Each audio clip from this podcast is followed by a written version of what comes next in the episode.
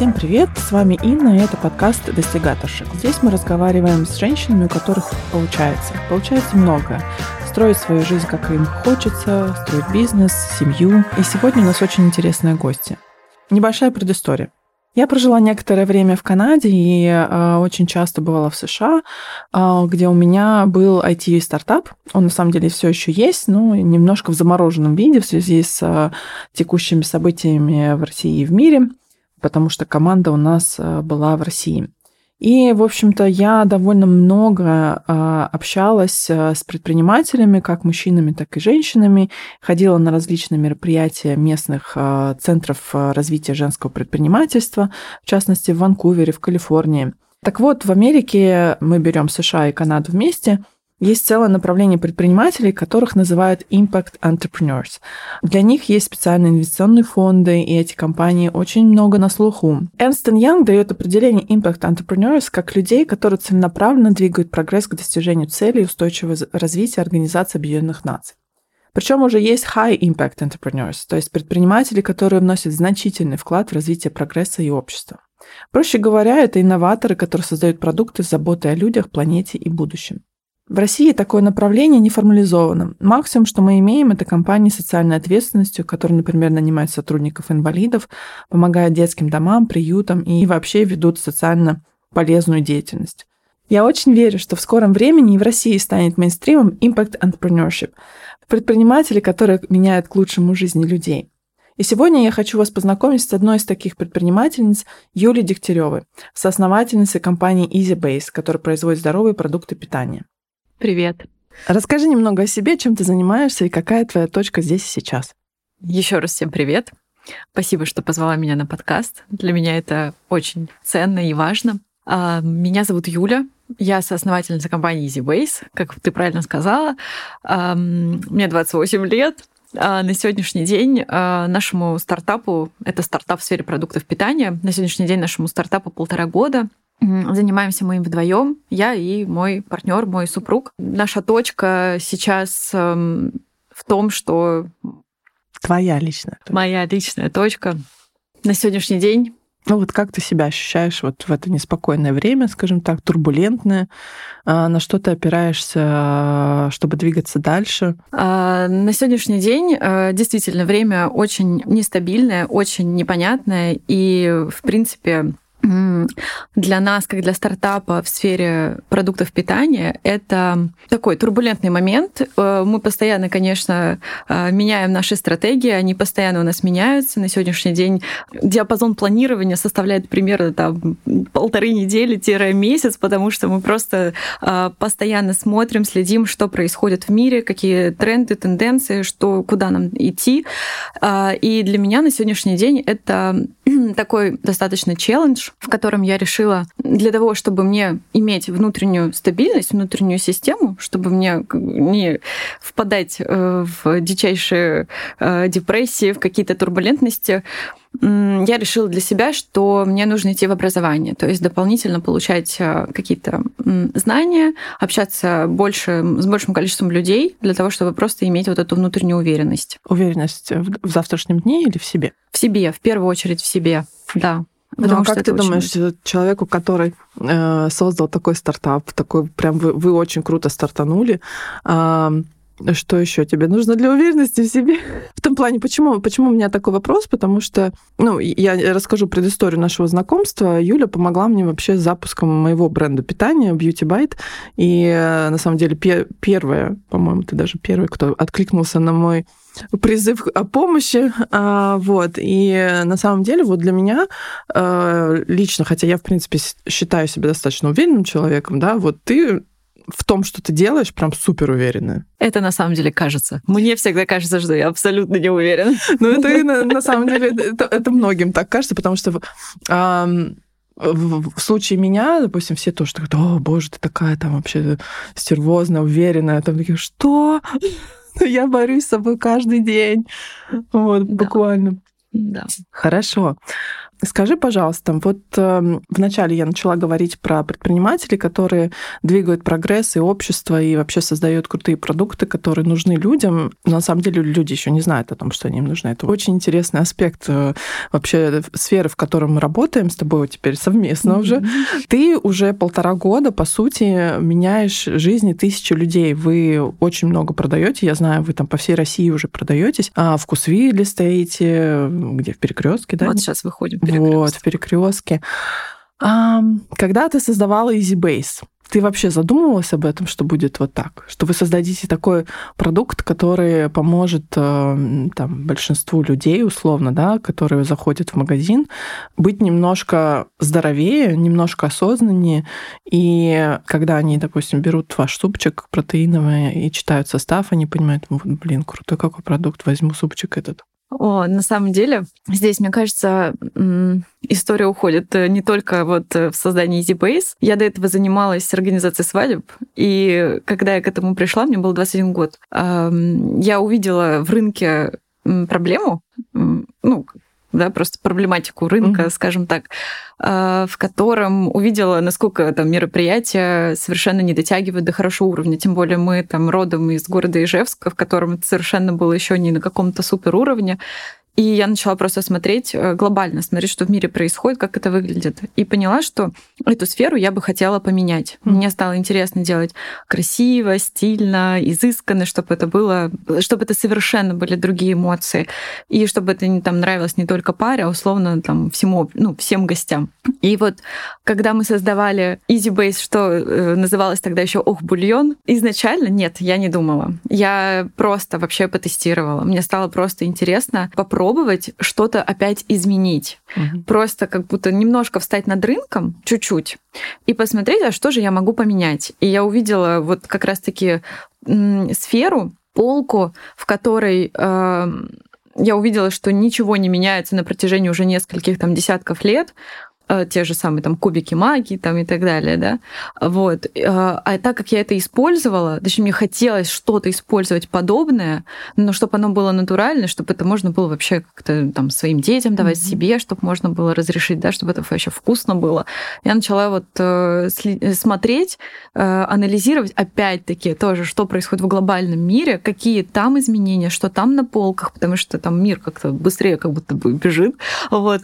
И решила попробовать попробовать это сделать у нас. И на удивление, до сих пор, если честно, на удивление, а, это зашло. Однако, а, вот ты правильно сказала в начале, что как бы люди еще могут не знать, что им это нужно. И я помню с нашими первыми этими образцами, когда мы ходили по там, дистрибьюторам, по сетям, стучались. Кроме вкусвилла, они как-то более такие э, продвинутые ребята в этом плане. То есть они как бы развивались, и другие мне говорили дистрибьюторы, что вы с продуктом на 10 лет э, опережаете наш рынок. Приходите через 10 лет, и мы поговорим. Я очень расстраивалась тогда. Ну вот что интересно, э, у меня есть подруга, которая создала интеллектуальный женский клуб. Мы вообще там, она организует различные интересные такие лекции и встречи с людьми, которые, ну, как бы опережают время, наверное, я бы так сказала. И мы были а, в Сколково на лекции о трансгуманизме, которая просто вообще, хочется сказать, разложила мой мозг по полочкам, потому что до этого я, конечно, э, до этого я про трансгуманизм на самом деле думала из позиции как я сейчас вижу, что это конспирология больше. Вот, потому что, конечно, интересно. Так вот, и там один из... Э, ну, когда были хронологические такие прогнозы, что будет в ближайшие там, 50 лет, и вообще куда все движется, и первое, что было, это внедрение технологии устойчивого долголетия. И там как раз-таки БАДы, только такие, которые продвинутые, которые я очень хочу делать. А, я потом как-нибудь расскажу историю моего неудавшегося импорта профессиональных БАДов из Канады. Вот. И там как раз-таки было про питание. И что вот то, что мы делаем сейчас, начали делать сейчас, да, ты и я, и некоторые другие бренды, это действительно 30-е годы. Но это очень круто, что мы опережаем время, потому что к тому времени, когда это станет мейнстримом и появятся компании там с гигантскими бюджетами, мы уже будем на слуху. Ну, безусловно, так и будет, потому что а, если сейчас, допустим, говорить про экспорт, Я знаю, что ты э, про, зондируешь почту, почву на эту тему, я тоже. И здесь, конечно, такой момент, что если брать э, те же Дубаи, то там отстает еще больше, чем у нас. Это вот, правда. Да. Это вот. очень. Поэтому у российского бизнеса и у таких инноваторов, как Юля и как многие другие э, на нашем рынке, есть большие перспективы за рубежом сейчас. И вот я вот вижу, например, что живя в Канаде, я этого не видела, скажем так. А, потому что когда я жила в Канаде, вот там все настолько... А, то есть максимум, куда ты можешь смотреть а, вширь и вдаль, это США. Ты не можешь посмотреть на весь мир, потому что, чтобы экспортировать на весь мир, это просто должны быть такие бюджеты. Мое видение перспектив нахождения и построения бизнеса продуктового именно, мы не говорим про IT, угу. за рубежом, и здесь я вижу, что в России, находясь в России и создавая продукт, э, который опережает немножко время, перспектив гораздо больше, нежели я бы делала это в Канаде, потому что я еще в шестнадцатом году хотела делать батончики функциональные, к которым я пришла сейчас. И мы хотели это делать. В России это, тогда не было вообще ни практически ни технологий, там, ни технологов, ни контрактных производств. Это вообще было невозможно. Я подумала, а в, а в Канаде уже было, я хотела сделать в Канаде, я даже инвестора нашла. Но когда я столкнулась с этим всей бюрократией, боже мой, то есть когда у нас говорят, что у нас бюрократия, ребята, жили в Америке в Канаде. Вот. Ну ладно, это, это лирическое отступление. Я к тому, что то есть вот на этой лекции по трансгуманизму я поняла, что делая сейчас такие продукты, у нас есть время людям рассказать о том, что в будущем это им будет полезно. И сейчас они могут уже приблизиться к этому будущему. Хотела тоже еще добавить, что наша аудитория на самом-то деле, вот да, ее не очень много, вот та самая настоящая целевая аудитория, она есть. Она с нами тоже растет, то есть мы не одни такие, у нас достаточно много, и они нас поддерживают, и вот это именно они, кто с нами пойдут дальше. Вот. Просто действительно есть какой-то вот это, наверное, как это называется, education, да, который education, э, когда ты а, обучаешь аудиторию, а, действительно другую аудиторию. Вот с этим, конечно, вопрос. То есть вот в этом и заключается, наверное, тот самый маркетинг, который а, должен обучать вот ту самую аудиторию. Но даже сейчас, на самом деле, я вижу, что люди уже стали понимать, они стали в это двигаться. Мне кажется, что из рынка уже пропало название ЗОЖ условный, да, теперь это просто честный состав. Мы, кстати, когда начинали, мы всегда понимали, что наш продукт это не то, что ты съел и там стал супер здоровым, то есть это не витаминка, вот, но при этом ты себе не вредишь. У меня честный состав, ну и у других производителей, кто так делает, да, они достаточно короткие, понятные, и я, в принципе, начала вообще все писать процентами, просто составляет, какой процент. Вот. Вот. И я не боюсь, что кто-то там повторит за мной. Ну, пожалуйста, пусть повторяют, я буду только рада. На самом деле мы будем так расширять полки.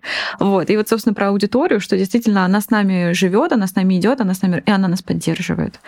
Ну, и я уверена, что мы какому-то через какое-то время действительно все к этому придем. Ну, все не все, но какой-то процент все равно будет. Образование аудитории очень дорогая маркетинговая стратегия. Но я, я поначалу хотела в нее погрузиться, но потом подумала, пусть это, этим занимаются компании, которые есть большие бюджеты, такие как, например, Бионик. Угу. Вот, они очень кл- классно все это делают, и у них э, большая аудитория, она тоже растет. Вот, это, кстати, хороший способ как идея для коллаборации. Да. Вот. Ну, на самом деле сейчас уже, вот как я вижу, формируется такой пул производителей, которые делают хорошие продукты, которые э, действительно можно назвать здоровыми. Что для тебя понятие достигаторства? Достигаторство. В женском обличии. Да, я поняла. У меня недавно была сессия с психологом, с моим в январе. Мы делали одну практику, и мой ответ, который я ей, в общем-то, на этот там, вопрос, который она мне задала, когда я ответила, она сказала, вот ты мой любимый достигатор. Вот. И мы начали, в общем-то, с ней работать над этим, над тем, что достигаторство это, конечно, хорошо, но в плане какого-то эмоционального, эмоциональной составляющей и, в принципе, э, нормального существования в жизни, да, такого хорошего, гармоничного, это достаточно сложная история. То есть я жила в этом состоянии очень долго, и сейчас я вот с января, с той сессии, стараюсь из этого выходить. То есть я стараюсь э, убирать э, именно достигаторство а стараться делать так, чтобы ми, ну как-то вообще гармонично существовать, да, в этом мире, ставить цели и идти к ним, не убивая себя, потому что я это прошла и а, за эти полтора года стартапа, ох, да, там было несколько моментов, когда ты просто э, действительно ставишь цель очень амбициозную, очень короткие сроки, и вот прям, ну, это зажигает. Ну, да. ну, это такой драйв, это просто невозможно. И ты такой достигаешь, а дальше это самое интересное, что э, моя ошибка была в том, что я всегда говорю, вот сейчас сделаю, и поеду в отпуск. И не ехал. Нет, конечно, вообще ни разу за полтора года так и не съездила. И, конечно, это приводит к выгоранию. Конечно, это приводит потом к опустошению, к психологам, вот, и которые тебе потом говорят, хватит достигать, давай-ка mm-hmm. ты как-нибудь, ну, более будешь, эм, так скажем, адекватно к себе относиться.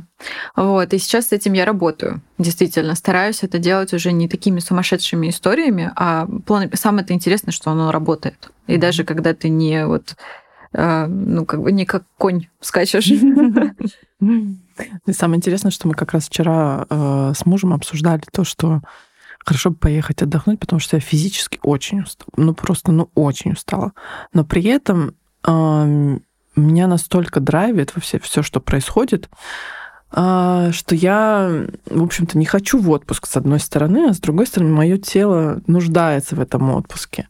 Вот, и я думаю, ну давай поедем в Дубай, образцов наберем. Мои захвати как раз, я как раз не улетела туда. Совместим приятное с полезным.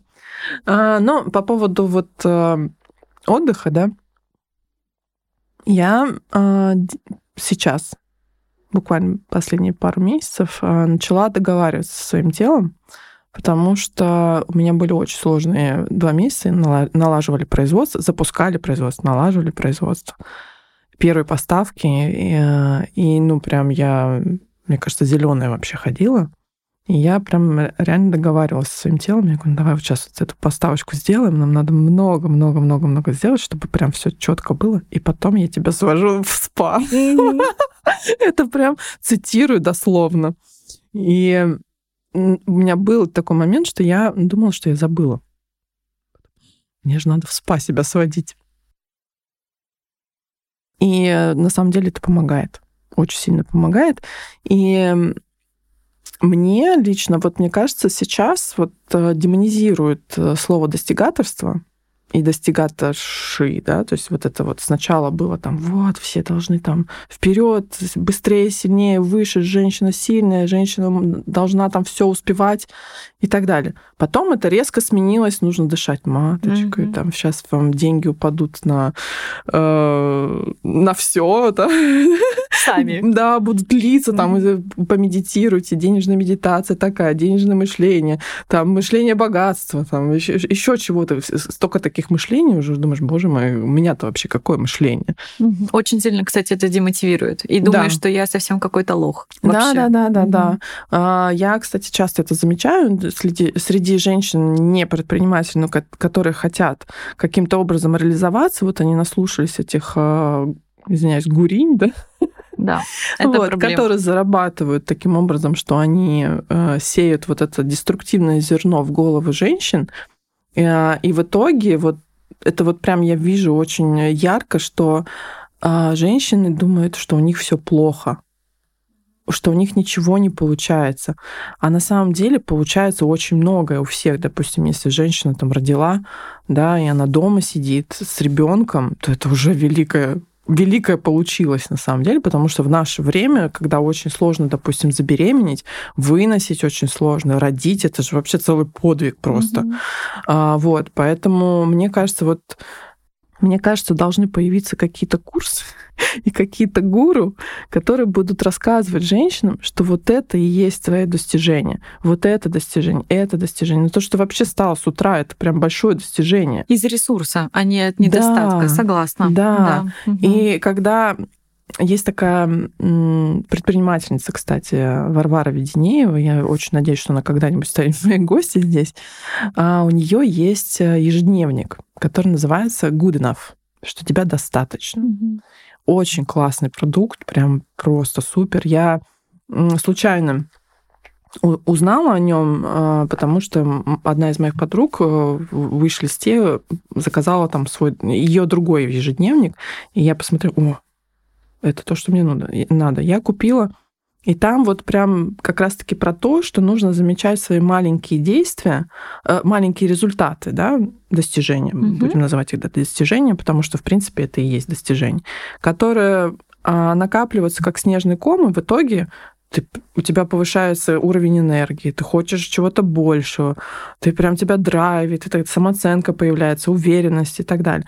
А, а не то, что вот все плохо, давайте помедитируем, угу. сейчас все наладится. Тут я бы еще сказала, что а, почему, например, происходит выгорание, на мой взгляд, угу.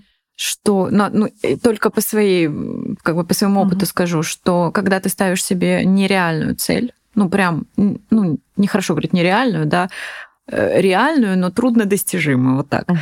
В кратчайший какой-то период времени. Да, да. Вот, то Конечно, и когда ты ее не достигаешь, ох, это очень тяжело. И в этот момент почему-то вот в этот спринт, да, условный, который ты себе ставишь, или который тебе, кстати, ставят извне, такое тоже возможно, если человек работает, например, не на себя, а работает в найме, ему ставят огромные планы, он их не выполняет, и он вот эти свои маленькие достижения, которые свои маленькие победы, он их не замечает, они mm-hmm. проходят как просто, ну да, да, окей. Вот в конце, когда человек э, не достигает там, не знаю, ну, вот этой цели. Соответственно, на него вот это все падает, что он не сделал, он плохой, вот уходит как раз-таки в эти самые курсы, где угу. сейчас я научу тебя, как жить. Угу. Он такой, ё-моё, я вообще поехал, я под пальму, и все мне хватит этого всего дела.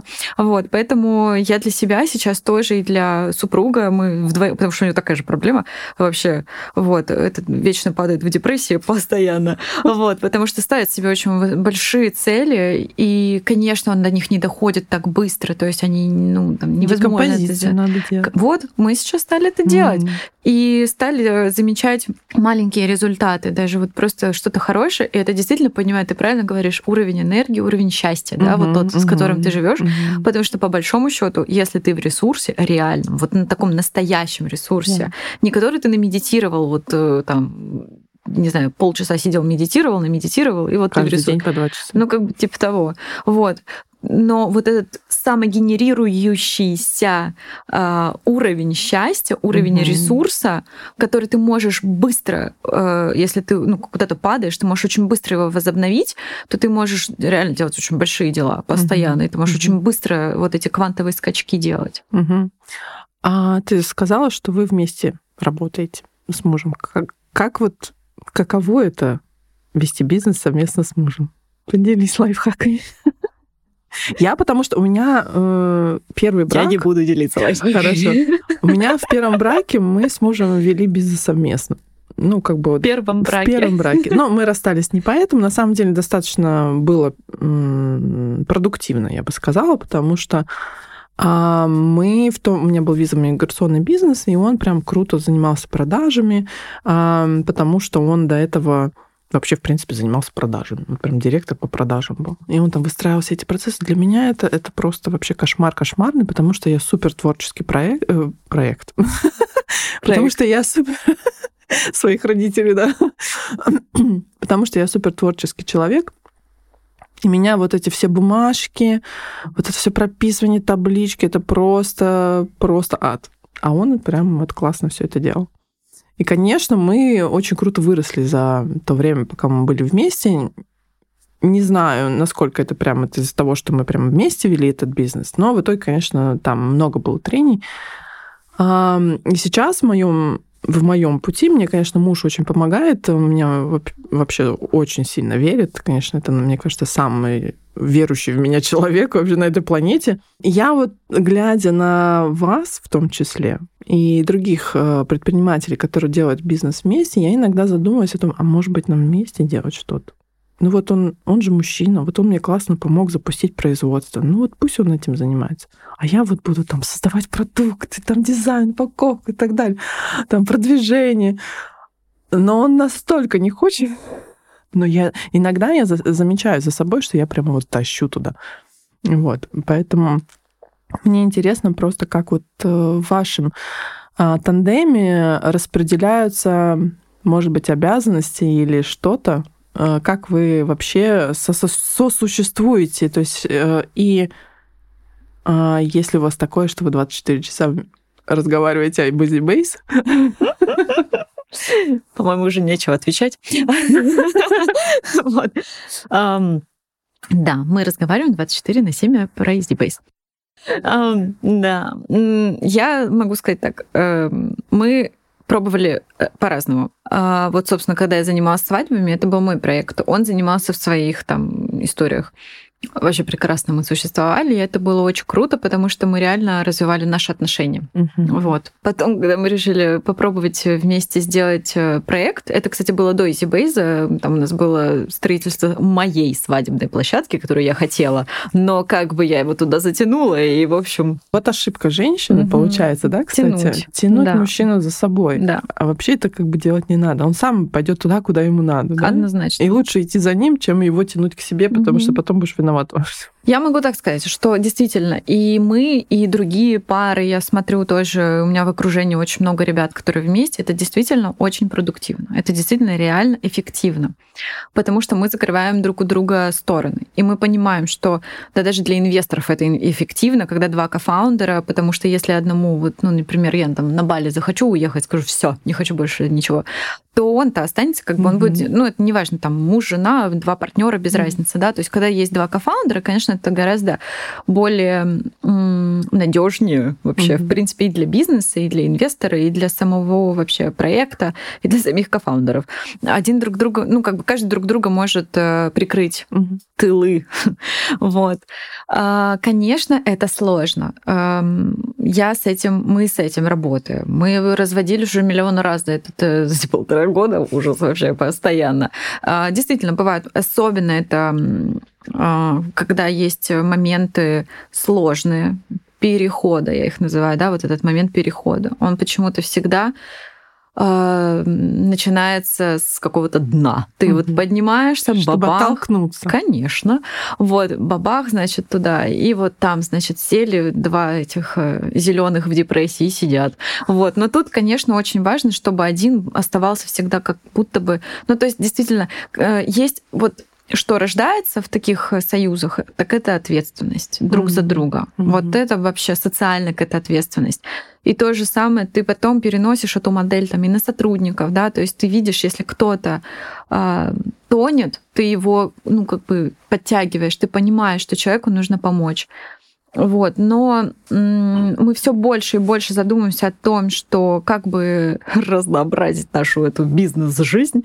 Вот. И, в принципе, я понимаю, что я хочу дополнительно свой собственный проект, в котором я буду сама, собственно, развиваться, и где не будет его эм, советов вот этого всего. Но в итоге, как показывает опыт, Дорогой, а, а что ты думаешь по да, этому конечно, поводу? Да. Не, ну на самом деле мы реально решили, что и он пойдет в какой-то доп свой проект, и я пойду в свой дополнительный проект. А mm. этот проект останется у нас как такой общий, потому семейный что бизнес. да, семейный бизнес, потому что он действительно интересный, и мы действительно разделили роли, что я вообще удив... ну сама от себя в шоке. Я ну как бы планировала это, но мы ничего специально для этого не делали, кроме того, что там ходили по консультациям и так далее. Но все равно а, мы разделили, как-то само собой так разделилось, что он забрал на себя всю часть производственную действительно и финансовую. То есть вот mm. он занимается именно тем, что он просчитывает делает. Вот, Самое собственно... мужское прям такое делает. Да, потому что я не знаю. И если бы это делал не он, я бы точно кого-то нанимала, mm-hmm. потому что я в этом не Причем ну, это стоит не больших разбираю. денег. Да, да. Это очень большие деньги. Вот. Стоит. И он это делает, и у него, он, конечно, это, он, в принципе, это все учился делать. То есть он тоже не такой вот родился финансист. Mm-hmm. Вот. Он, в принципе, учился как бы на своих ошибках, мы все это проходили. Вот. А я забрала на себя роль так случайно даже получилось тоже. А, сначала, конечно, это было вот придумай продукты, вот это все, но я в основном тренд э, тренд watcher. да, тренд, э, да, тренд watcher. Идейный вдохновитель в компании 100%. Э, то есть я реально поддерживаю ребят, и я вижу, как они прислушиваются к моему мнению. Даже ребята на производстве, с которыми я там мало уже на сегодняшний день общаюсь, они действительно ждут какого-то одобрения, похвалы. То есть если я приезжаю там даже раз в неделю, говорю, ребята, или в чате напишу, что все круто, вы молодцы, они действительно, дух вот этот командный повышается. Вот, то есть э, я вижу в этом свою ценность. Вот, но на сегодняшний день, когда очень много операционной деятельности, вот прям на сегодняшний, я еще так получилось, что я пошла учиться в Сколково сейчас, у меня mm-hmm. это до конца декабря, и я прям очень много в учебе, и я всем сказала команде, что, ребят, меня будет мало сейчас. Вот. Для меня это тоже очень сложно и необычно. Сколько у вас человек в команде сейчас? Сейчас нас, сейчас э, я скажу, в офисе нас э, пять со мной вместе, четыре с половиной, можно сказать. Вот. А, и на производстве нас сейчас четыре человека. Это достаточно большая команда для бизнеса, которому полтора года. Может быть, но недостаточно постоянно всех. Хочется больше ребят. Mm-hmm. Ну да. Тут, кстати, тоже вот моя подруга, она э, однажды сказала, что бизнес должен, ну, рост должен быть э, органическим. Это да. И э, это меня немножко так отрезвило, потому что я, конечно, как ракета вперед. Хотя мне внутренне кажется, что я улитка, да, там, которая думает, что она ракета. Я тоже всегда думаю, что вот так же. Вот. Но на самом деле, с учетом того, что продукты такие, которые опережают свое время, наверное, не стоит там, педалировать какие-то моменты, и в любом случае мы не сможем, скажем так, сейчас прям навязать э, тот продукт, которому там Э, той аудитории, которая к нему пока не готова. Вот, я тоже, кстати, пришла к э, созданию двух еще брендов, потому что, ну, то есть ультранишевый Beauty Bite, понятное дело, что он взлетит и очень круто, но это нужно время, а производство, естественно, нужно загружать. Mm-hmm. Вот, и мы делаем второй супер здоровый бренд а, и детский. Ну, круто. Да. Детский это. Потому что я сама столкнулась с тем, у меня, у меня появился ребенок, он постоянно хочет что-то хрустеть, угу. что-то хочет есть, все время там перекусывать. Не то, что перекусывать, они там, дети маленькие угу. часто кушают. И я ни, ничего не могу найти на полке, что имеет честный состав, да. Потому что... Кроме сушеных яблочек. Кроме mm-hmm. сушеных яблочек, сублимированные ягоды, я, кстати, ему даю, тут он это очень любит. А, там пару брендов печенья нашла более-менее с адекватным mm-hmm. составом, но с сиропом топинамбра, который только в России считается полезным. Нигде mm-hmm. нет никаких клинических исследований, что он вообще его можно употреблять. Mm-hmm. Вот.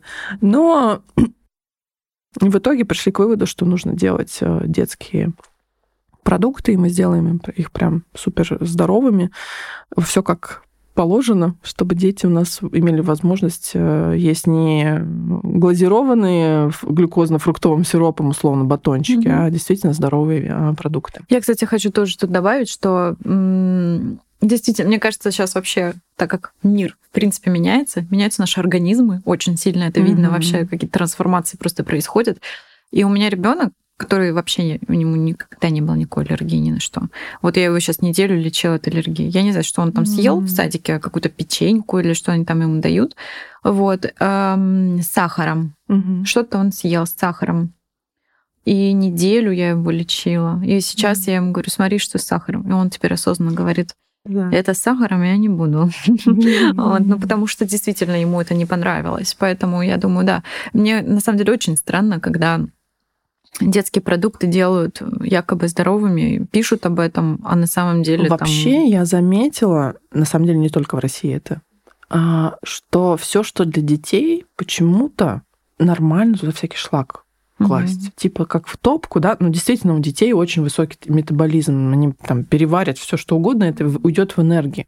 Но вопрос, если говорить про долгосрочную перспективу и э, затраты на лекарства, врачей и так далее, то есть условно, если, ну как бы здоровый продукт не, не может стоить дешево, если там условно сейчас выбирать между печеньем там за 30 рублей упаковки, да, в которой там напичкано непонятно что. Часто там целый абзац состава, да, и одной печенькой за 30 рублей или за 100 рублей, но mm-hmm. с понятным там составом из 5-7 там ингредиентов, да, причем полноценных продуктов, да, не там заменитель там какой-нибудь сахара, да, допустим, там, ну, условные финики, да, вместо сахара.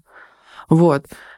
То если подумать о том, чем грозит То есть, да, ты сейчас сэкономишь, условно, там, да, 70 рублей, но через год, через 5 лет ты потратишь 3 тысячи, 5 тысяч на врачей, на, на БАДы, на, на какие-то, на анализы, угу. да, на, там, ну, на, на диагностику, да, и так далее. И неизвестно вообще, в какую сторону это вылез, да, вот у твоего ребенка там аллергия, у кого-то там, не знаю, еще какие-то воспалительные процессы угу. могут пойти и так далее. И вот мне очень странно, я, я раньше не думала о том, что вот детские продукты, они такие. Я, у меня ребенок, когда родился, я, в принципе, все с Ахерба заказывала тогда, эти хрустики и так далее. Ну, там тоже такой, как бы, с, с вопросительным знаком состав, но, тем не менее, по крайней мере, там органика есть. У нас пока только вот органическое направление, но э, развивается, на, начало развиваться, но тем не менее. И, в принципе, все, что смотришь, что детей, даже крупные бренды, которые позиционируют себя супер здоровыми. Угу, угу ты смотришь состав, блин, ну не дашь это ребенку своему, о котором ты там заботишься, да? Вот. И вот, кстати, по поводу про изменение тысяч жизней людей, да? Вот если мы говорим, что э, как создание бизнеса, да, вот если такого, в который меняет жизнь к лучшему, жизнь людей к лучшему, да, вот это сейчас очень много курсов различных и вопросов, там, как найти нишу, там, как э, там найти бизнес-идеи, вот они все на поверхности. Mm-hmm. Только другой вопрос, что там ты можешь э, договориться с собой, или тебе окей делать э, мусорный продукт, допустим, да? Mm-hmm. Или ты хочешь действительно делать что-то, что не сиюминутную прибыль тебе принесет, а вот в долгую. В долгую будет играть, и понятное дело, что тебе сейчас будет очень тяжело. Ну вот год, два, может быть, да, может даже быть, три. Да, да, зависит от продукта. Может и три. Но вот через три оно будет очень круто. И, кстати, если говорить про три года, да, а вообще жизнедеятельности компании, в Северной Америке не рассматривают прибыльность компании раньше, чем через пять лет это окей быть в убытке там и искать свою там product market fit, как это mm-hmm. называется, да, в течение там двух, трех, а то и пяти лет. Никто не ожидает от тебя, что ты там вернешь инвестиции там через год условно. Кроме инвесторов. Нет, э, инве- ну, инвесторы не ожидают. То есть они вкладывают, допустим, сейчас и ты можешь там выстрелить там, через 7 лет. Много таких э, э, примеров, например. Но статистика вообще показывает, что из моих даже ближайших, э, ну, нами известных достаточно брендов и ближ... ну, таких близких э, знакомых, это 3-5 лет. Это действительно, то есть через три года, в принципе, хоть что-то начинается, ну, такой идти уже хороший рост. Я могу сказать, что у нас началось быстрее. Но тоже как бы тут надо смотреть, понимать, что у нас все таки до... Ну, то есть EasyBase появился в апреле 21 официально. Mm-hmm. Вот, но продукт появился раньше. Вот. И, в принципе, мы с, нами, с ним стали раньше заходить, пробовать. И первый год, вот этот вот там полгода, сколько там у нас получилось? Наверное, год.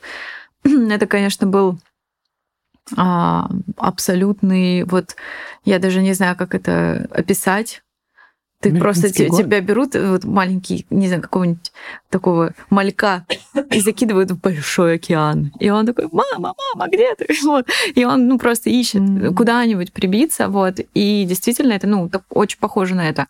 Вот. Поэтому, в принципе, когда мы уже там что-то сформировали и действительно его уже вот прям вырастили да, во что-то, то вот э, с этого момента, конечно, можно считать эм, что EasyBase начал как бы свою деятельность. И действительно, мы сделали это быстро. Но я могу сказать, что это не в одиночку. То есть сто процентов это партнеры. И чем больше у тебя будет партнеров, чем больше будет э, людей, которые тебя поддерживают, чем я, кстати, заметила эту историю э, по себе, в принципе. Сейчас просто в Сколково была интересная история. Мне, э, значит, стартап академия. То есть мы там должны, значит, разработать свой стартап. Ну, я пришла со своим стартапом. Вот. И она мне говорит, там, преподаватель, э, говорит, слушай, тебе нужно разобраться, э, ты же, говорит, интуитивно шла.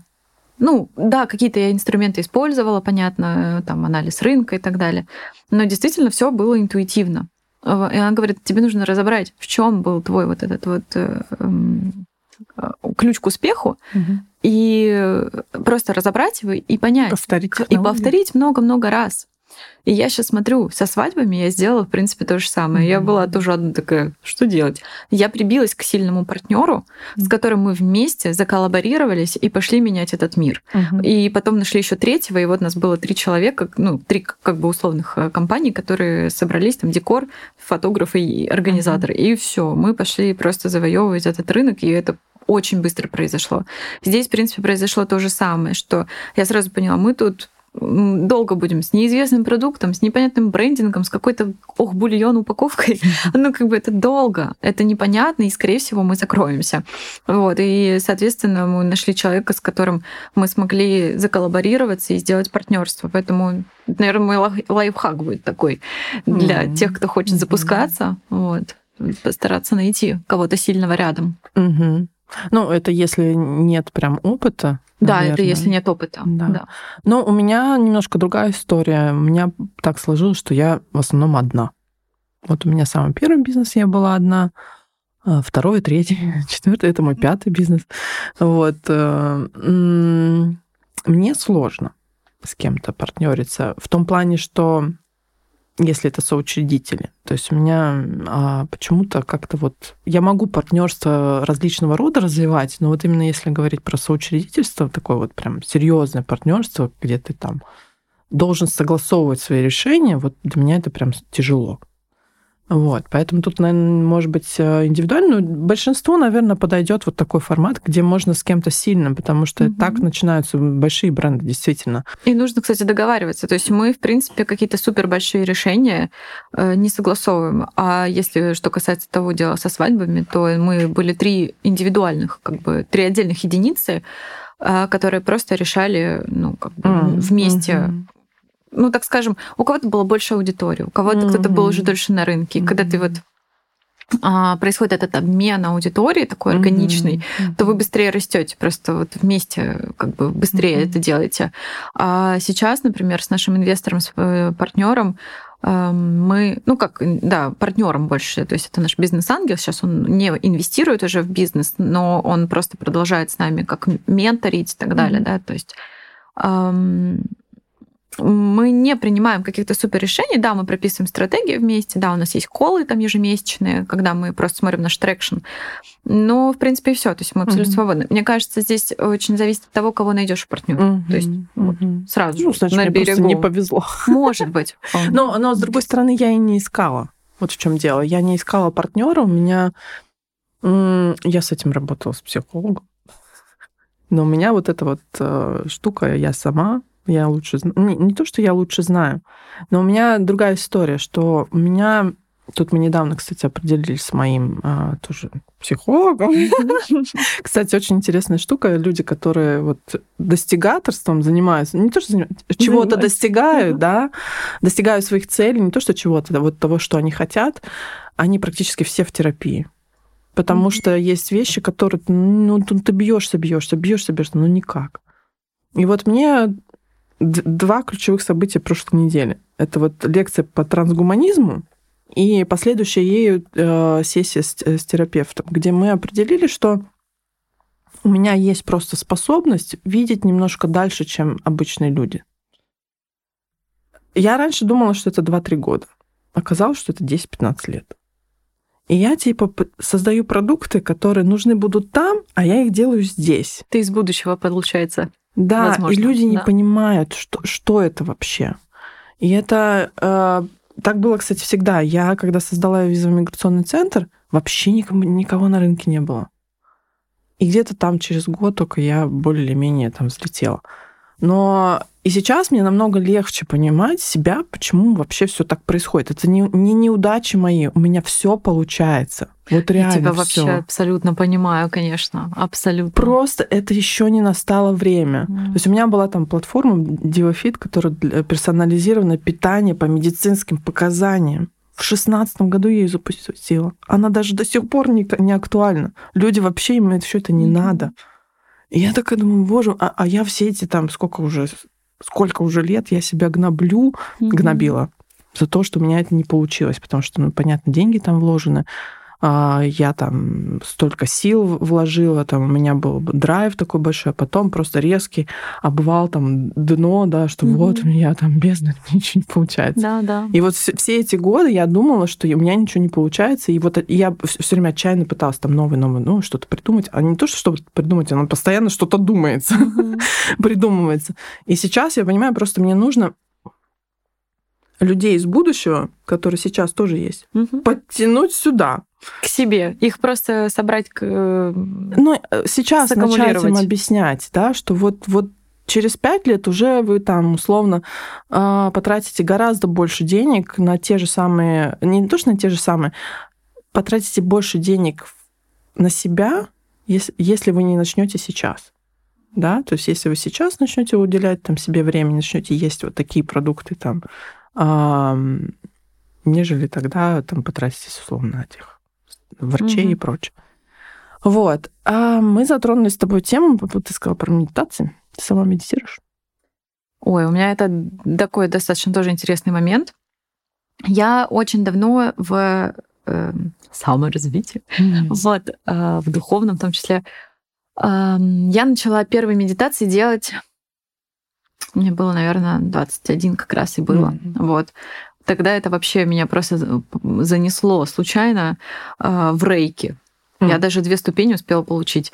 Э, ну, в общем, ну, интересно было, опыт такой.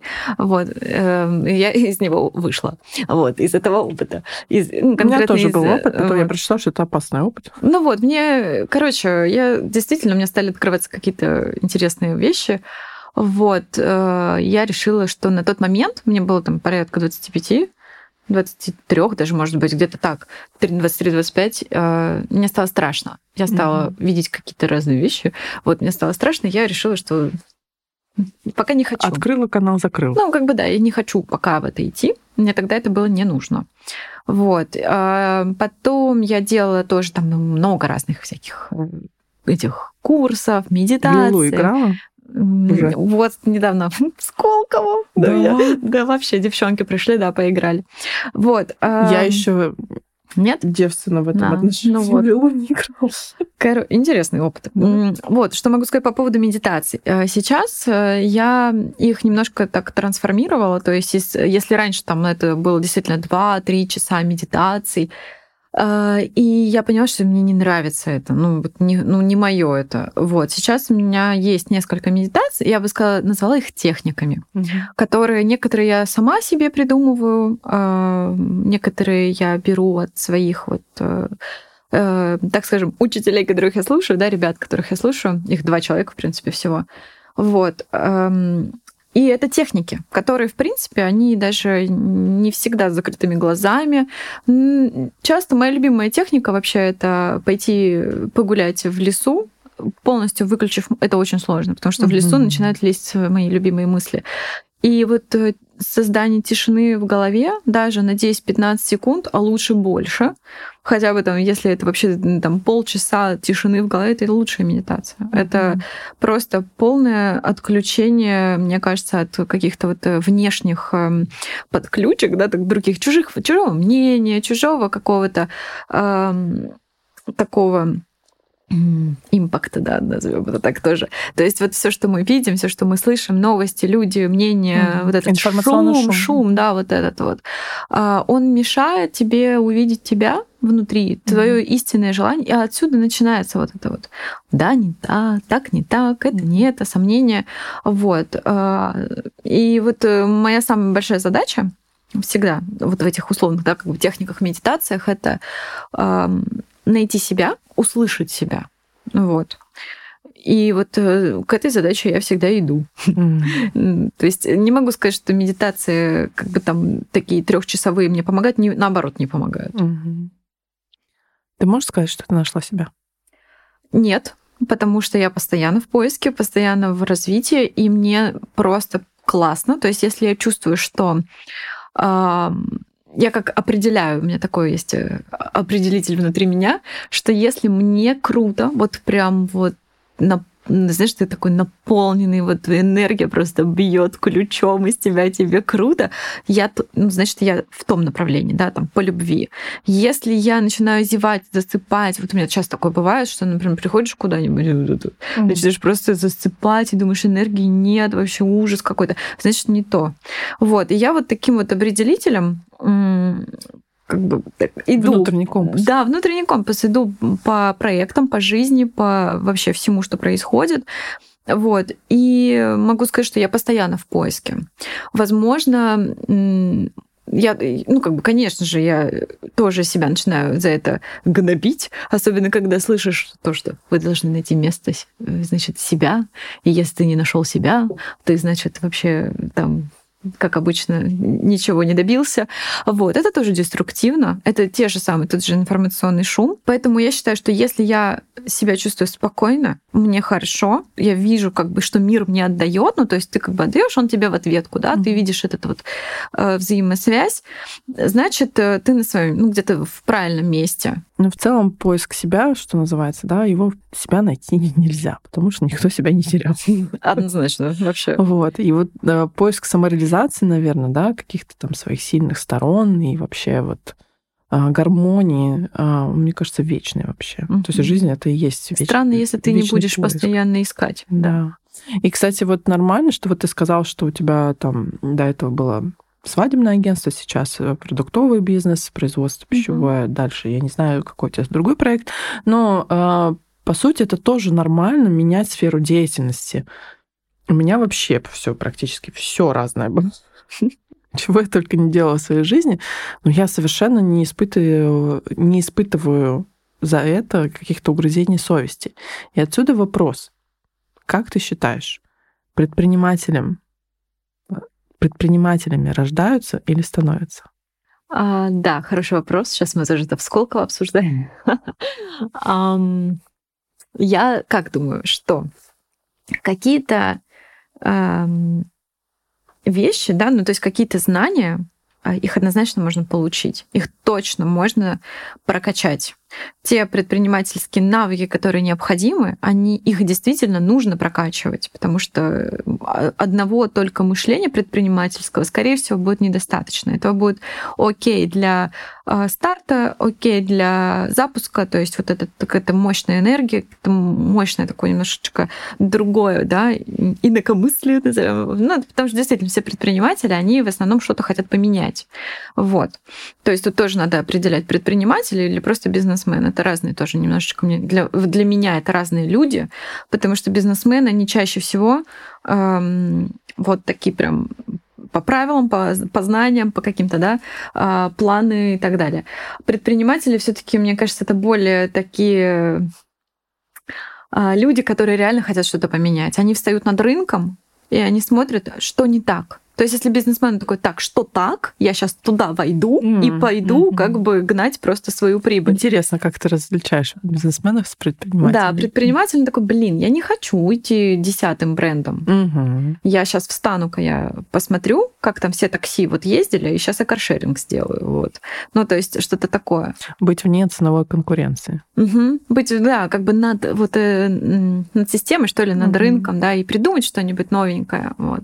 Угу. Поэтому я думаю, что, наверное, рождаются все-таки угу. с таким вот э, с таким мнением. А вот бизнесменом, я думаю, что можно стать, а, если же, ну, опять-таки, тоже должно быть внутреннее желание, потому что не все должны быть бизнесменами, не все должны быть предпринимателями. Вот. Ну вот сейчас ты очень интересную вещь сказала, потому что Получается, что я полностью соглашусь, что бизнесменами становятся, предпринимателями рождаются. Потому что в инфополе в основном говорят о становлении предпринимателей.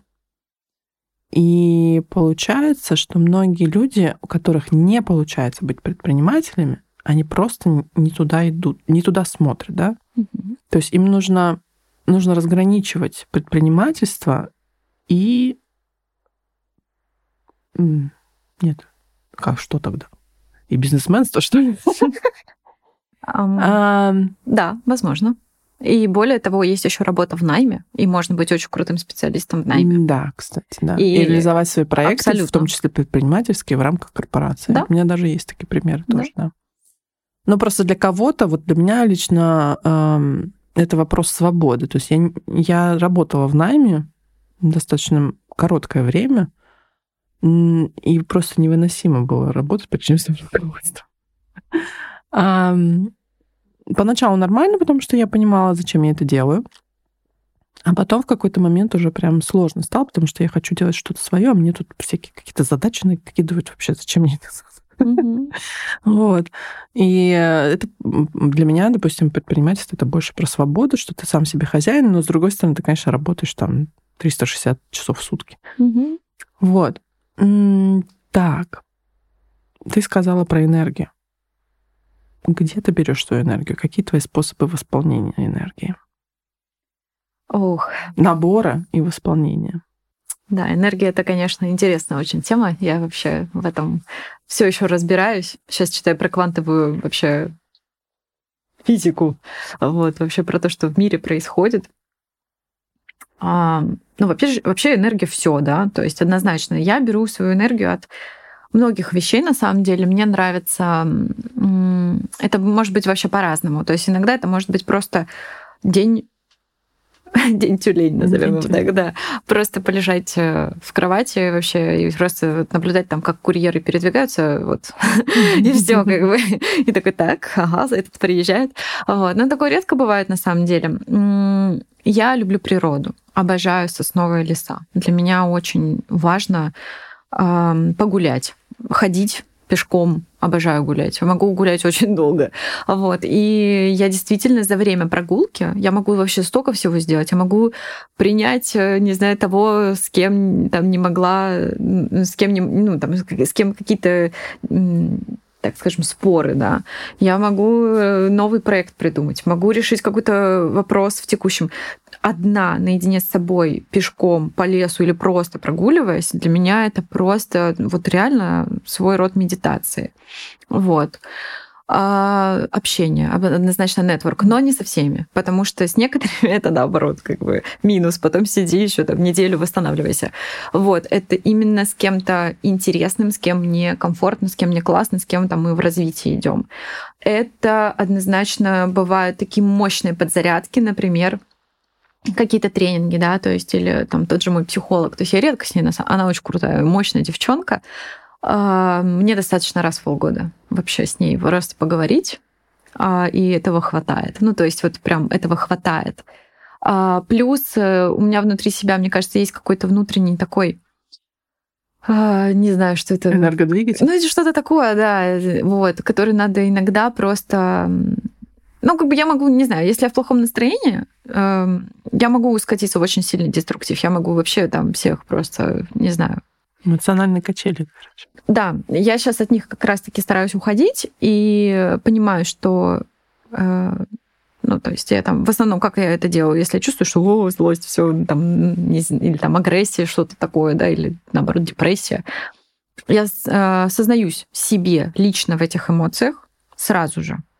Так, я сейчас чувствую злость. Хочу чувствовать, хочу быть ну, нормальной, да, хочу относиться к этому спокойно, нейтрально как-нибудь. И вот прям говорю, как я хочу к этому относиться. Ну и такая, типа, ну, получится, не получится. Ну вот, если получится, круто, не получится, отпускает реально не сразу, иногда, когда прям совсем бесит, не, не быстро. А если это что-то такое, ну, как бы вот там, не знаю, задел тебя кто-то или еще что-то, ну, бывают, да, эти бытовые штуки, это очень быстро проходит, и потом через какое-то время ты просто начинаешь на эти ситуации ну, как-то вот их э, отслеживать. Вот. А, поэтому энергию вообще во все можно взять. Иногда это может быть просто с утра классный кофе, ты такой, м-м, вкусненько, или какао, там все что угодно. Вот. А, это может быть э, иногда я там вечером могу с мелким пообниматься, и он такой вообще такой классный, что ты такой, блин, он такой крутой. Вот. Или с мужем пообниматься, или там, не знаю, позвонить э, какой-нибудь классной подруге, да, там тоже поболтать или попереписываться. Ну, в общем, на самом деле это всюду, где тебе круто. Вот где, вот, вот опять опять этот компас, да, ты чувствуешь, о, да, здесь, кажется, можно тут. Причем не просто забрать у кого-то, а вот обменяться. И вот когда обмен, вот это гораздо круче, чем просто ага, где-то что-то взять. Ну вот. А наш подкаст про женщин, у которых получается. У тебя очень многое получается, но это то, что видно со стороны. Для тебя лично, как ты считаешь, что у тебя лучше всего получается? Вообще, что у тебя получается? Иногда мне кажется, что у меня ничего не получается. Это вообще, да, вот э, с этим я все еще и у меня, и вот у мужа, собственно, да, мы постоянно с ним бывает э, такое, что сидим и вот такие, о, все, вот все вообще красавчики, я один какой-то лох. Вот, э, см, э, вообще вот это сравнение себя с другими, это, конечно, такой деструктив. Смотришь, а вот я расскажу секрет. Я люблю зайти, значит, э, в какой-нибудь бис или Розерой. Я тоже этим занимаюсь. И смотрю, у кого-то какая выручка. Сечение конкурентов начинается именно с этого. Я тоже самое. Вообще. Ой, я смотри, они уже вот на такой-то, да, на третий год, у них уже вот столько. И все, вот это ужас. Надо это прекращать. Потому что это реально такой деструктив. Вот. То есть иногда смотришь, наоборот, такой, ну, нормальный. Да, да. да. А иногда так, ага, им полтора года, а у них уже вот так, ну, и начинается. Что у тебя получается? Что, что у тебя лично у тебя, лично? вот как ты считаешь, что у тебя лично угу. получается? Мужа убираем сейчас? Да, да, да. Что у меня лично получается? Однозначно, я думаю, у меня получается э, каким-то чудесным образом находить в мире очень крутых людей. Просто. У меня какая-то, наверное, есть суперспособность э, притягивать таких классных людей, что я иногда сама себе не верю. У меня иногда даже до слез и до мурашек бывает, что я просто сижу и плачу. Вот э, даже от сейчас счастья. От счастья. Даже сейчас вот я в Сколково пришла, я очень боялась, я думала, блин, там такие все крутые, такие все, наверное, вообще какие-то невероятные, а я тут что тут вообще кто? Вот. И там такие ребята, мы настолько вот просто приходишь, и они тебе привет, и ты такой, блин, как круто. И это так классно, что вот вся группа такая. И самое интересное, что те, кто а, ну, не как бы не в твоем поле, да, они как-то сами отсеиваются. У нас там несколько таких было, они бац, и просто через, на, на второй день ушли. Решили, что им это не подходит. Вот. И это очень крутая способность, я считаю. Потому что это во всем помогает. И в бизнесе это помогает, и потом как-то удивительным образом в этих людях находишь где-то поддержку, или ты им где-то ну, их можешь поддержать. Вот. Это касается и сотрудников, то, что приходят очень классные ребята. Ну, конечно, ты отбираешь, понятное дело, вот, но все же. А что еще получается? Я думаю, что получается действительно запускать новые проекты. Вот. У меня не очень хорошо получается их операционно вести. Такая же история. Да. А вот запускать это, да. И причем я. Мне кажется, считаю, это очень такая это... женская штука, да? Mm, ну, в современном мире. Возможно, да. Да, да, да. И я причем понимаю, вот тоже с психологом мы там разговаривали, она мне сразу сказала, что ты можешь очень много чего запускать постоянно. Тебе нужно идти, запускать, и как бы, ну, чуть-чуть настраивать и уходить. И я тут э, в окружении такую одну девушку встретила, и она реально так делает. Мне так показалось, это так круто. Даже двоих я уже таких встретила. Пять детей, пять бизнесов. А вообще кто обалдеть. продолжает у них? Кто-то продолжает либо команда, либо партнеры, э, то есть по-разному. Вот. У одной она тоже там с мужем работает, где-то муж там подхватывает, а другая девушка сама. И она вот именно команду там бац настроила и поехала дальше открывать. Для меня это вообще это что-то... Для меня идеальная история. Mm-hmm. Но на самом деле я вот, кстати, себе, э, когда я создала Beauty Byte, я поняла, что в этом проекте я реально могу реализовать все, что я хочу. Можно бесконечно создавать эти продукты, запускать там, ну вообще. Я на самом деле прям мне вот очень много энергии дает э, то, что я создала. Не работа, а вот то, что я создала. Mm-hmm. Потому что раньше я как бы очень много работала. Работала прям. И я ходила вообще mm-hmm. такая поникшая. А, в итоге я, я так рада, что я закрыла свой визовый миграционный центр, потому что у меня прям, знаешь, этот такой глыба прям с, с плеч слетела. Mm-hmm. У меня высвободилось очень много энергии, потому что я уже, наверное, лет семь вообще ненавидела уже это дело, потому что ну настолько уже неинтересно, ну я все уже знаю там уже, и, и некуда двигаться, потому что ты, ты не можешь виза как бы не твоя, то есть не ты ее создала, ты не можешь там ничего поменять, ты просто... Система. Да, система, ты просто внутри этой системы что-то пытаешься как-то двигаться, а, как-то помочь людям. И и типа там меняются правила, ты должен под них подстраиваться, они тебе не нравятся, но ты все равно под них подстраиваешься, и это такое прям давление жуткое. Вот, но поначалу прям было очень классно. Слушай, ну в ритейле на самом деле тоже очень много правил, и это ну, тоже да, система, да, которая да. меня тоже очень сильно, конечно, парит. Вот, я тоже расстраиваюсь от этого, потому что действительно эм, мне нравится быть ответственной за свою жизнь. Я очень люблю, когда я знаю, что я могу на что-то повлиять, и это, ну, классно вообще. Mm-hmm. И я очень расстраиваюсь, когда я знаю, что я на что-то не могу повлиять. Я не могу повлиять на мнение там категорийного менеджера. Я не могу повлиять на то, что у них там огромная бюрократия, и они там полгода или год тебя просто там заводят или не заводят, ну, в зависимости. Вот, то есть э, очень часто было обидно, когда ты пишешь э, предложение, и тебе просто один категорийный менеджер говорит «нет». И ты понимаешь, что вся сеть там в 20 тысяч магазинов или там больше из одного человека тебе говорит нет. Ну, как бы это несправедливо, да, как-то, по-моему, ну, немножечко. Да, да, да. Вот. Ну, собственно, что сделали предприниматели? Создали Озон и Wildberries. Вот, да, как да, бы, да. да, тоже для того, чтобы бороться с этой бюрократией. Ну, это правда, это не очень честный, мне кажется, подход, когда один человек, и только нужно ждать, пока он уволится, либо его сменят, mm-hmm. либо что-то еще произойдет, либо ты где-нибудь там кого-нибудь найдешь, чтобы, ну, вот или на выставке кто-то подойдет ну, повыше. Типа того, да. Mm-hmm. Вот. То есть только это может быть субъективная вообще оценка. То есть ну, там... Конечно, он не любит он сухие бульоны. Ну, типа того, да. И ты такой, ну, блин, серьезно, и для тебя закрывается вся сеть. Это, это не очень верный, мне кажется, процесс. Вот, а, поэтому. Но тут... мне кажется, mm-hmm. вот с текущими событиями они должны поменять свой подход, потому что это как же бы, импорта не понимают. Нет, импорта да, нет, не полки-то будут пустеть. Угу. Соответственно, нужно как-то быть более открытыми к производителям. Они стали более открытыми, mm-hmm. но не все. Mm-hmm. А, все равно это все очень долго. Mm-hmm. вот, но Сейчас я вообще, в принципе, вот неделю в сколько у меня, конечно, просто голову мне начала поворачивать. Проветка. Ну, она начала поворачивать прям голову. Вот. И я ну, прям стала задумываться о совершенно каких-то других подходах сейчас э, к продажам, какие-то другие стратегии, планы. У меня команда уже сидит за голову держится. Вот мы сейчас тоже будем подключать сайт, подключать опт. И сто процентов. Я причем самое смешное, что я об этом говорила, когда мы только-только-только запускались. И мне тогда, кстати, Ваня сказала, что ну нет же, сети же вот. И как бы я до сих пор, я опять говорю, слушай, ну мы должны сделать эту стратегию. К нам, кстати, пришло, это вот direct to customer да, продажи, да. к нам это пришло ну, как бы очень мало брендов, конечно, этим занимаются, потому что это очень сложно, ну прям очень. Это, и это конечно, затратно, mm-hmm. да. Но получается, что маржинальность, она э, окупается в любом случае. Mm-hmm. Да, ты тратишься там на дополнительную упаковку. Тут креативность нужно подключить, потому что ты не можешь отправить в обычные кар- конечно, гофрированные да. коробки там свои продукты, за которые ты, ну, условно берешь там тысячу рублей. Ну, я, это условные mm-hmm. деньги. Вот, и нужно, мы там сейчас делаем супер дизайн. Да, там, вот я тоже в это хочу Персонализация да, там, да, и так да. далее. Вот, и как раз-таки вот в, на этой лекции было то, что ритейл-сети вообще, в принципе, уйдут как э, способ продаж. Это будет, это давно на самом деле об этом говорят, что это будет как витрина, э, больше эмоциональный шопинг такой и так далее. Люди будут покупать по-другому. Они уже покупают по-другому, конечно, но вот сети все равно еще существуют.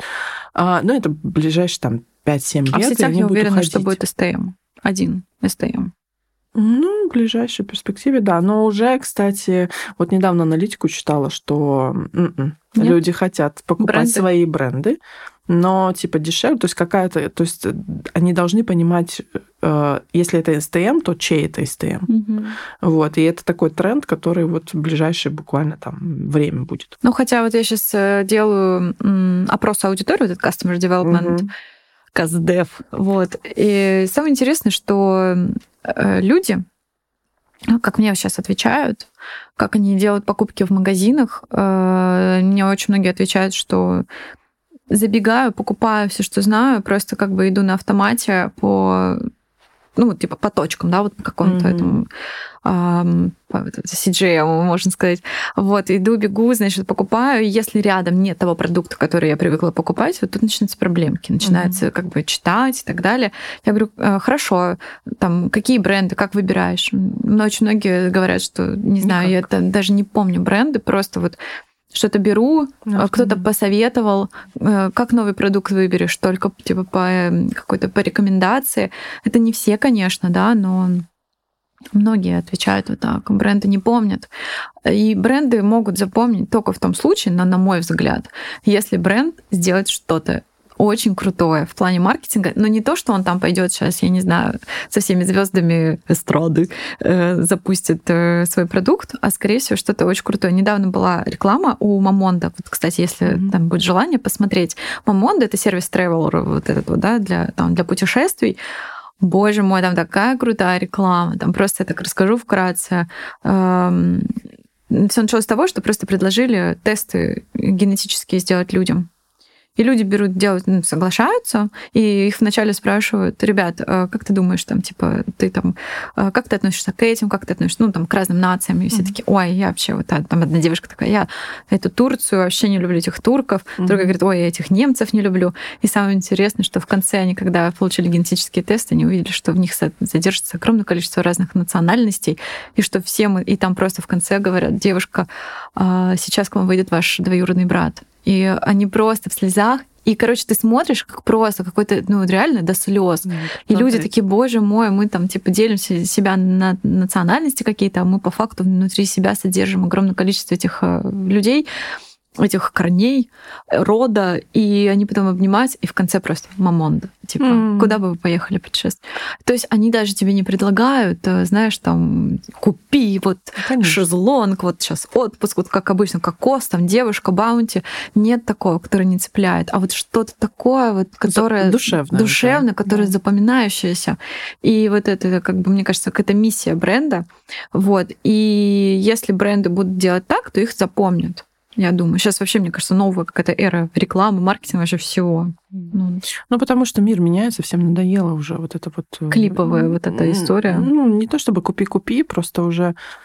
Э, ну, люди устали. На mm-hmm. самом деле устали от потребления и на то, что им как раз-таки купи-купи, а вот у тебя там очередная бутылочка того же самого крема, который разливается на том же самом заводе, но стоит в 10 раз дороже, там условно, да, mm-hmm. а людям нужна сейчас, особенно сейчас, теплота, потому что, в принципе, ситуация, которая происходит, допустим, ну, в нашей стране, она не, не единичная. Это, mm-hmm. ну, во всем мире прям трэш, ну, реальный трэш. И, и сейчас вот как раз-таки люди цепляются за какие-то островки душевности и теплоты, чтобы ну вот, хотя бы хоть какая-то душа, вот, которая меня понимает, условно, mm-hmm. да, и вот мне кажется, может быть, какой-то будет у нас новый тип маркетинга, типа душевный маркетинг. Душевный маркетинг, да. Да, вот, но это, это очень сложно же. Да, это ну вот, собственно, сложно. мой там проект следующий, как раз-таки, который я сейчас обдумываю все еще, он как раз с этим связан, с душевностью, mm-hmm. вот, это будет что-то онлайн, и, скорее всего, это будет что-то связано с поддержкой людей, потому что я прямо чувствую. Во-первых, ко мне стали люди приходить просто даже поговорить, mm-hmm. вот, ну, то есть я понимаю, что людям требуется а, какой-то просто да, поговорить mm-hmm. по-человечески, знаешь, вообще, вот. И, ну, вообще, я думаю, что за этим будущее, угу. за, за человечностью, вот да, так я бы сказала. Да. Ну, в целом же есть такие прогнозы, что мир будет как раз-таки более человечным, потому что нас станет меньше, несмотря на то, что мы как бы 8 миллиардов уже перевалили, угу. но люди, э, ну, как бы официально люди вымирают. То есть люди, да, новые рождаются, но быстрее идет э, как бы снижение э, людей, которые уже там сейчас ну, знаю, старение населения, mm-hmm. да. Вот, и как бы, да, вот там ковид подкосил, потом еще какие-то есть перспективы, что будет mm-hmm. сокращаться, да, и там техногенные катастрофы и так далее.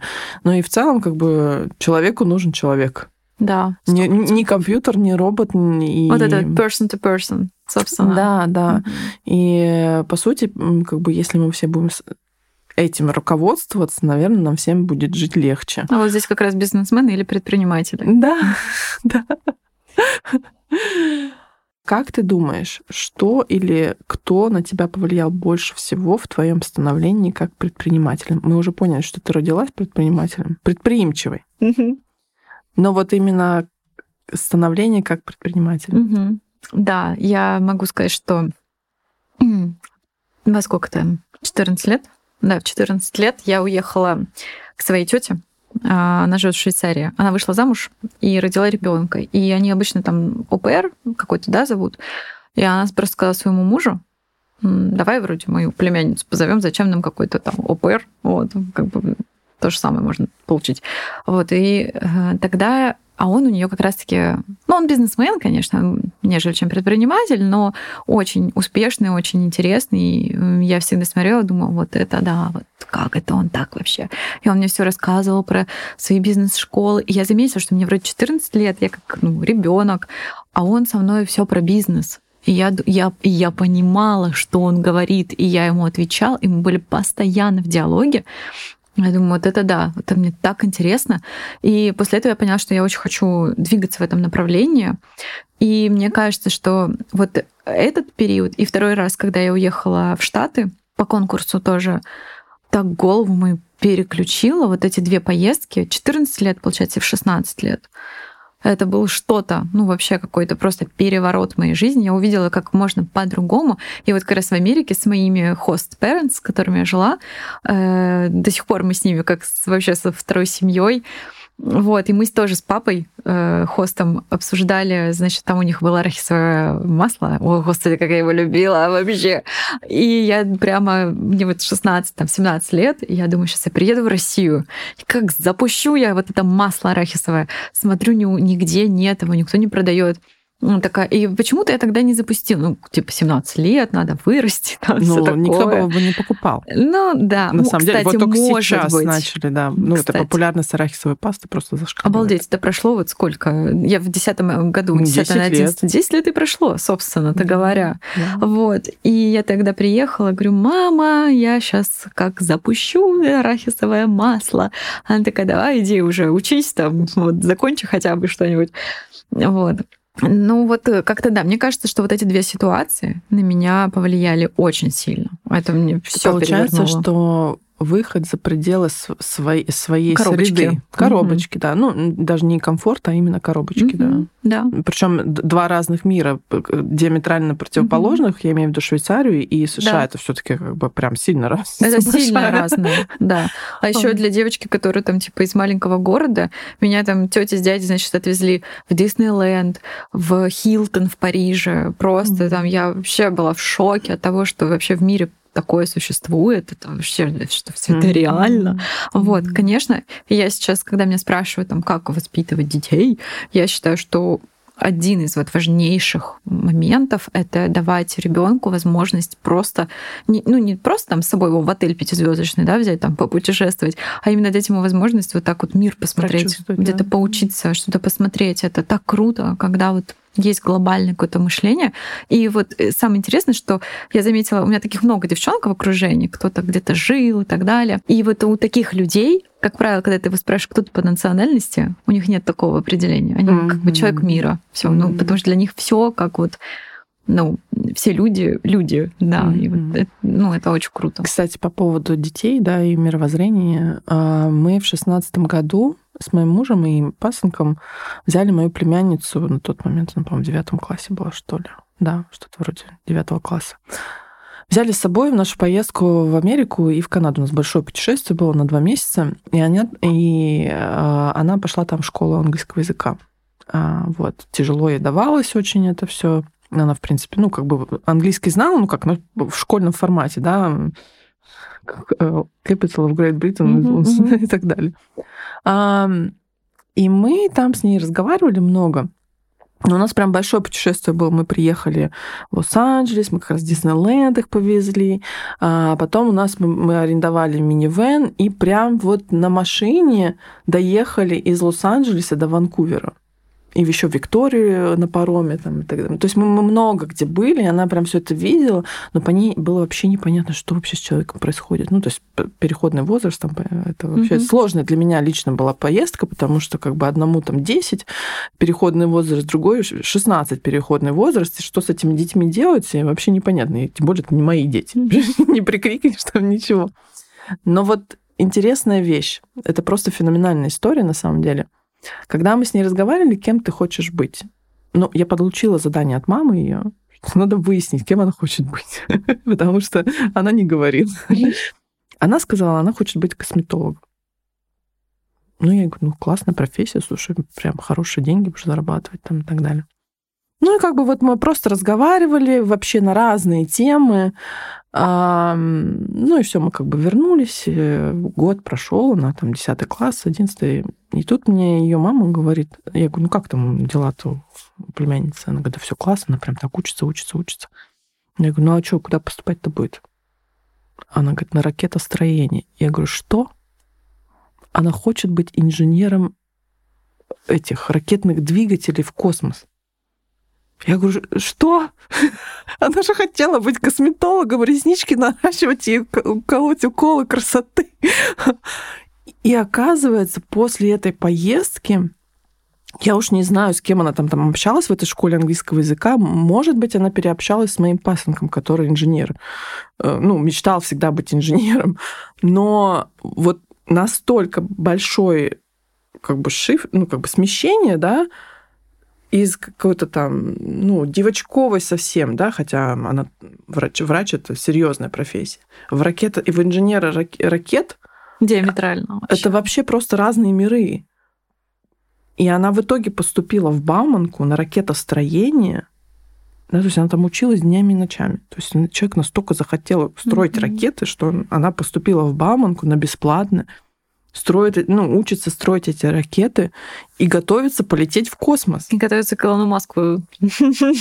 Ну, секретность не даст. Ага. Но, тем не менее, как бы вот она... Вот это насколько, то есть человека Пласты перестроил, да, перестроила угу. сознание в таком маленьком возрасте поездка за рубеж. Но это, опять же, как ты сказала, не там не в отель пятизвездочный, а это вот прям путешествие, да, большое путешествие, да. да где ей приходилось сталкиваться там со сложностями, она видела разных людей, разных национальностей, разных стран, потому что в этой школе иностранного языка, английского языка э, в Ванкувере, там кого там только не было. Ну, в основном это, конечно, Китай и Япония, э, но, тем не менее, там очень много было национальностей, и она и тяжел, через тяжелый опыт внутренней, видимо, трансформации пришла к совершенно другому пути в своей жизни. Вот. И, кстати, вопрос отсюда, да, вот ты для своих детей, а, сейчас у тебя один mm-hmm. будут еще, как какого хочешь, ну как нельзя так сказать, что ты хочешь, каким бы ты хотела, чтобы твой сын, условно, обладал мышлением, в принципе, ну, достигаторским или на расслабленном. Хотя, с другой стороны, понятно, если ребенок видит, как родители работают, тут как бы без вариантов. Но mm-hmm. есть, конечно, отклонения, но, тем не менее, вот. Да, недавно меня как раз тоже меня каздевили ребята там с одной школы, с э, девочки Монтессори школа. Как раз был вопрос, как ты видишь ребенка. Я там что-то начала говорить, и как заговорила, и поняла. А, вообще, в принципе, я э, спокойно отношусь к любому его выбору. То есть, если он скажет, я хочу быть дауншифтером на Бали, да, пожалуйста. Ну, типа, пожалуйста. Главное, чтобы ты счастлив был. Вот. Эм, да, я постараюсь направить, там что-то подсказать, но это его опыт, да, в любом случае.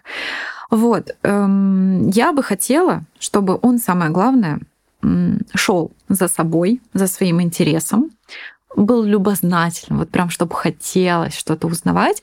То есть, если он не станет там супер предпринимателем, да, ну как бы окей, ничего страшного, да, то есть для меня это не показатель. Но для меня будет очень крутым показателем, когда я увижу, что человеку очень интересно жить. Вот прям жить, кайфовать вот от всего, там, начиная, не знаю, там, завтраком, да, просто, типа, ну, получать удовольствие там от того, что ты вот, ну, кайфуешь, э, получать удовольствие от работы, которую ты делаешь, вот от всего, от жизни просто. Вот это будет круто. Потому что уставшие, потухшие глаза — это самое страшное, что может быть в человеке. Вот. Я слышала очень много мнений а, различных специалистов а, в области детской психологии и вообще а, психотерапии даже, что вот это вот как раз-таки жажда к жизни угу. определяется уровнем, количеством свободной игры в детстве. Представляешь? То есть мы как бы как родители хотим напичкать там, вот учиться, учиться, учиться, а, а ребенку нужно просто играть просто играть там этот креатив. То есть ну, я вот наблюдаю за своими племянниками, и мой малыш тоже к ним просто, он там прыгает, когда к ним приезжает. Нич... То есть у них там, у старшего началась уже какая-то программа подготовительная в садике, ну, понятно, ему уже пять лет, как бы пора. А до этого только игра. Боже, какие они придумывают игры, это что-то с чем-то, вот, вот просто из палочки они что-то там, у них спектакль целый mm-hmm. происходит. И при этом я как бы тоже смотрю на другую, другую категорию детей, которые очень много учатся в детстве. Вот именно вот в этом там до 7 лет уже там и языки и так далее. И вот как раз-таки выросли некоторые из них, ну вот потухшие глаза именно там, потому что вот именно период, когда они должны были, видимо, играть, угу. было вот подавлено, да, и получается вот жажда, вот жажда, жажда жизни, она вот, мне кажется, вот в этом и рождается, потому что я тоже помню, ну, в нашем детстве не было этих э, супер занятий. Слава Вообще Богу. не было, абсолютно. Нет, я, я ходила в дом творчества, я помню, мама мне пихала этими кружками. Музыкалкой. Да, да, да, да. Но на самом деле у меня были способности. Я в три года, представляешь, мы пошли в гости, я подобрала там что-то, вопль береза стояла, там мама воскликнула, о боже, у ребенка талант. Запихнем ее в музыкальную школу. Все, я вообще ничего не знаю, я не умею играть на фортепиано. Я отучилась 9 лет, но я не умею играть на фортепиано.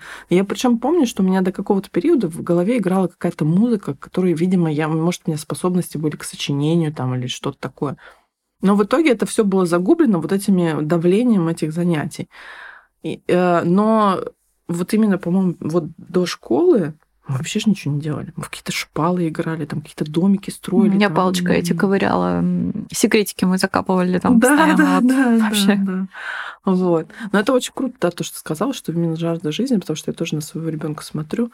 Пожалуйста, делай, что хочешь. Mm-hmm. Просто вот живи и да. радуйся. Вот знаешь, смотришь на него, и он прыгает, я просто смотрю, он, он такой живчик, у него тоже там энергия вообще еще больше, чем у меня, мне кажется.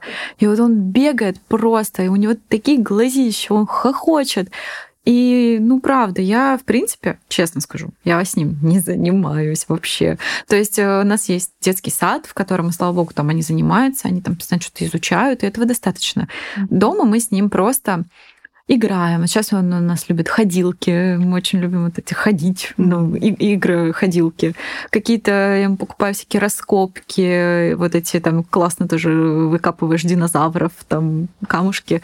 Ну, какие-то такие штуки. Скинь мне потом эти раскопки. Да, вот. Э, какие-то такие штуки, которые, знаешь, ну, просто прикольно в них поиграть, при этом у ребенка, ну, у него вот интерес, а что там раскопать, mm-hmm. что там будет, сколько там этих камушков, сколько динозавриков. Вот. Э, ну, вот какое-то такое, потому что что я не занимаюсь. А, конечно, там, ну, кстати, никогда не занималась. То есть вот он у меня с полутора лет ходит в детский сад, и у них там постоянно классные какие-то занятия. И самое главное, я вижу, что ему нравится. И я вижу рост, я вижу вот эти вот mm-hmm. как бы сдвиги какие-то классные.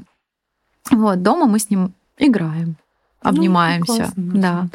Ну вот, кстати, к вопросу о совмещении предпринимательства с с родительством, ага. да, с материнством. Вот как ты... Ну, я, например, научилась не корить себя за, за это, потому что как бы я вдалбливаю себе, что счастливая мама mm-hmm. это та мама, которая нужна моему ребенку, поэтому я буду заниматься своим делом. Вот. И, конечно, я там стараюсь максимум дать ему времени, который возможно, но при этом я целенаправленно первый год его жизни, я помню, вообще только с ним была круглосуточно. Вот. Но э, мой опыт такой, вот э, как ты вообще страдаешь самобичеванием на этот счет? Нет. Вообще нет. А, он у меня когда родился, э, я наслед... Нет, когда там через 4 дня нас выписали, вот, и я тогда с невестами как раз работала, и мне уже девчонки мои писали, там, типа, там надо срочно платье. Все, я через неделю, ну вот как я вышла, как я вышла из этого роддома, вот, мы пошли уже с девочками там выбирать платье, ну как-то, не знаю, вообще спокойно. Я помогу, например, ну то есть мы вечером проводим время, ему классно, мы выходные проводим время. Я не могу сказать, что мы ему уделяем его мало на самом деле. Мы сейчас как-то постарались выстроить вообще, в принципе, работу таким образом, чтобы она была не круглосуточной. Угу. То есть у нас, в принципе, рабочий день реально заканчивается там уже в 6 часов. Мы в 6.30 его забираем из садика, а, в 7.30 примерно мы дома, и вот у нас как бы уже вечерний какой-то такой, ну, не знаю, что там, активити какие-то, mm-hmm. да, что там погулять, можем сходить. Если лето, это однозначно прогулки. Если вот сейчас это уже холодно и темно, то мы обычно приезжаем, что-то вместе готовим, потом можем посмотреть какой-нибудь мультик классный вместе, пообниматься, ну и все купаться, вот это вот. Mm. И, ну, как бы, и ему круто, нам классно, то есть мы друг от друга, в принципе, уже не устаем. Поначалу было очень сложно, особенно со свадьбами, это было прям невероятно. А, там было очень много вот, как пересечений. Работа. Да, круглосуточная работа, пересечений. Очень было... Ну и он маленький, у меня первый опыт, как бы, в принципе, вообще ребенка увидела. Вот. Поэтому надо было как-то садаптироваться. Сейчас уже все ну вот у меня тоже, кстати, интересно, так что выстроилось, что я тоже забираю. Ну, у меня муж его отводит в садик, получается, он сейчас в группе кратковременного пребывания. Он отводит его в садик, а я их вместе забираю, и вот он уже ждет. Как раз тоже в 6.30 я забираю, мы все вместе едем. Вот. Да, и, и получается действительно, и в принципе уделяешь время и с утра. И единственное, что у меня, конечно, правило, что я всегда укладываю его спать. Я вот тоже укладываю, да. Всегда. А раньше было такое, что пару раз я задерживалась, и я прям для меня лично это была прям такая серьезная а, заноза в душе, потому что, ну как так, ну, боже мой, ну работа не может а, там быть превыше там ребенка, да. Ну, иногда такое случается, но в итоге я взяла себе за право, что я всегда приезжаю угу. и его укладываю. Даже если он очень хочет спать, мой муж его там держит, чтобы он не заснул. Слушай, но бизнес тоже своего рода ребенок. Ну, да. Последний вопрос. Угу. Ты можешь сказать, что ты, э, ты вообще ты считаешь себя счастливой? Да, но мне всегда хочется еще побольше. А что для тебя наивысшее счастье? Um, ну, наверное, вот когда мне хорошо. То есть, когда я вижу, что uh, бизнес развивается, я развиваюсь э, в отношениях классно, когда все сферы жизни как бы в, как, в гармонии. Вот так. То есть, если я чувствую, что, например, на работе все круто, но мы с мужем ругаемся, ну, как-то так себе не очень. Или там э, с мелким ругаемся, тоже не очень. Ну, то есть хочется вот, чтобы все как-то было вместе. Понятное дело, что это не всегда получается, и постоянно от этого туда-сюда качели. Вот. Но мне круто, когда я чувствую, что я в развитии. Когда я чувствую, что я ну, например, где-то в стагнации, ой, я начинаю прям тухнуть. Ну вот, вот да, тухнуть не хочу. Хочу развиваться. Вот так. Хорошо.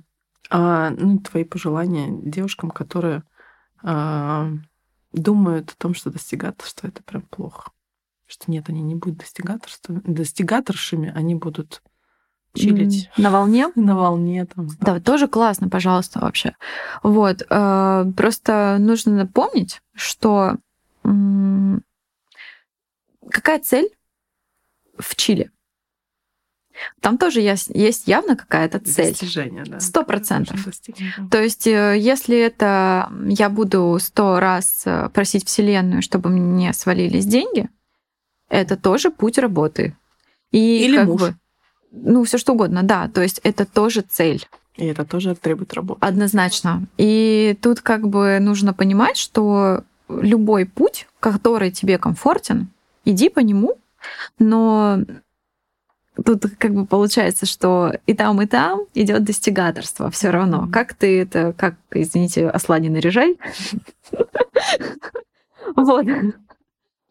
А, поэтому, в принципе, а, нужно просто понимать, ну, главное себя слушать, вот, э, не изменять себе, чувствовать, куда я хочу, что мне нужно, и буду ли я себя чувствовать от этого счастливой. И нужно помнить, что вот э, в чем, допустим, да, там через какое-то время, год, два, три, от чего ты вообще будешь себя чувствовать, ну вот ты, от чего кайф ты этот получишь? Ты поймешь, потому что это же классно, когда ты э, ощущаешь себя ценной, ценной единицей этого мира, что ты что-то для этого мира делаешь что ты не просто как бы здесь этот э, как ну, кокос на пальме, ну да, вот.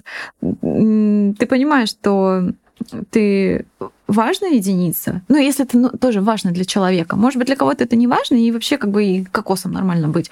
То есть тут все зависит от того, что как у человека устроен внутренний мир. Спасибо, дорогая, что пришла на мой подкаст. Очень интересно с тобой душевно поговорили. Спасибо большое, что позвала. Да, пока-пока.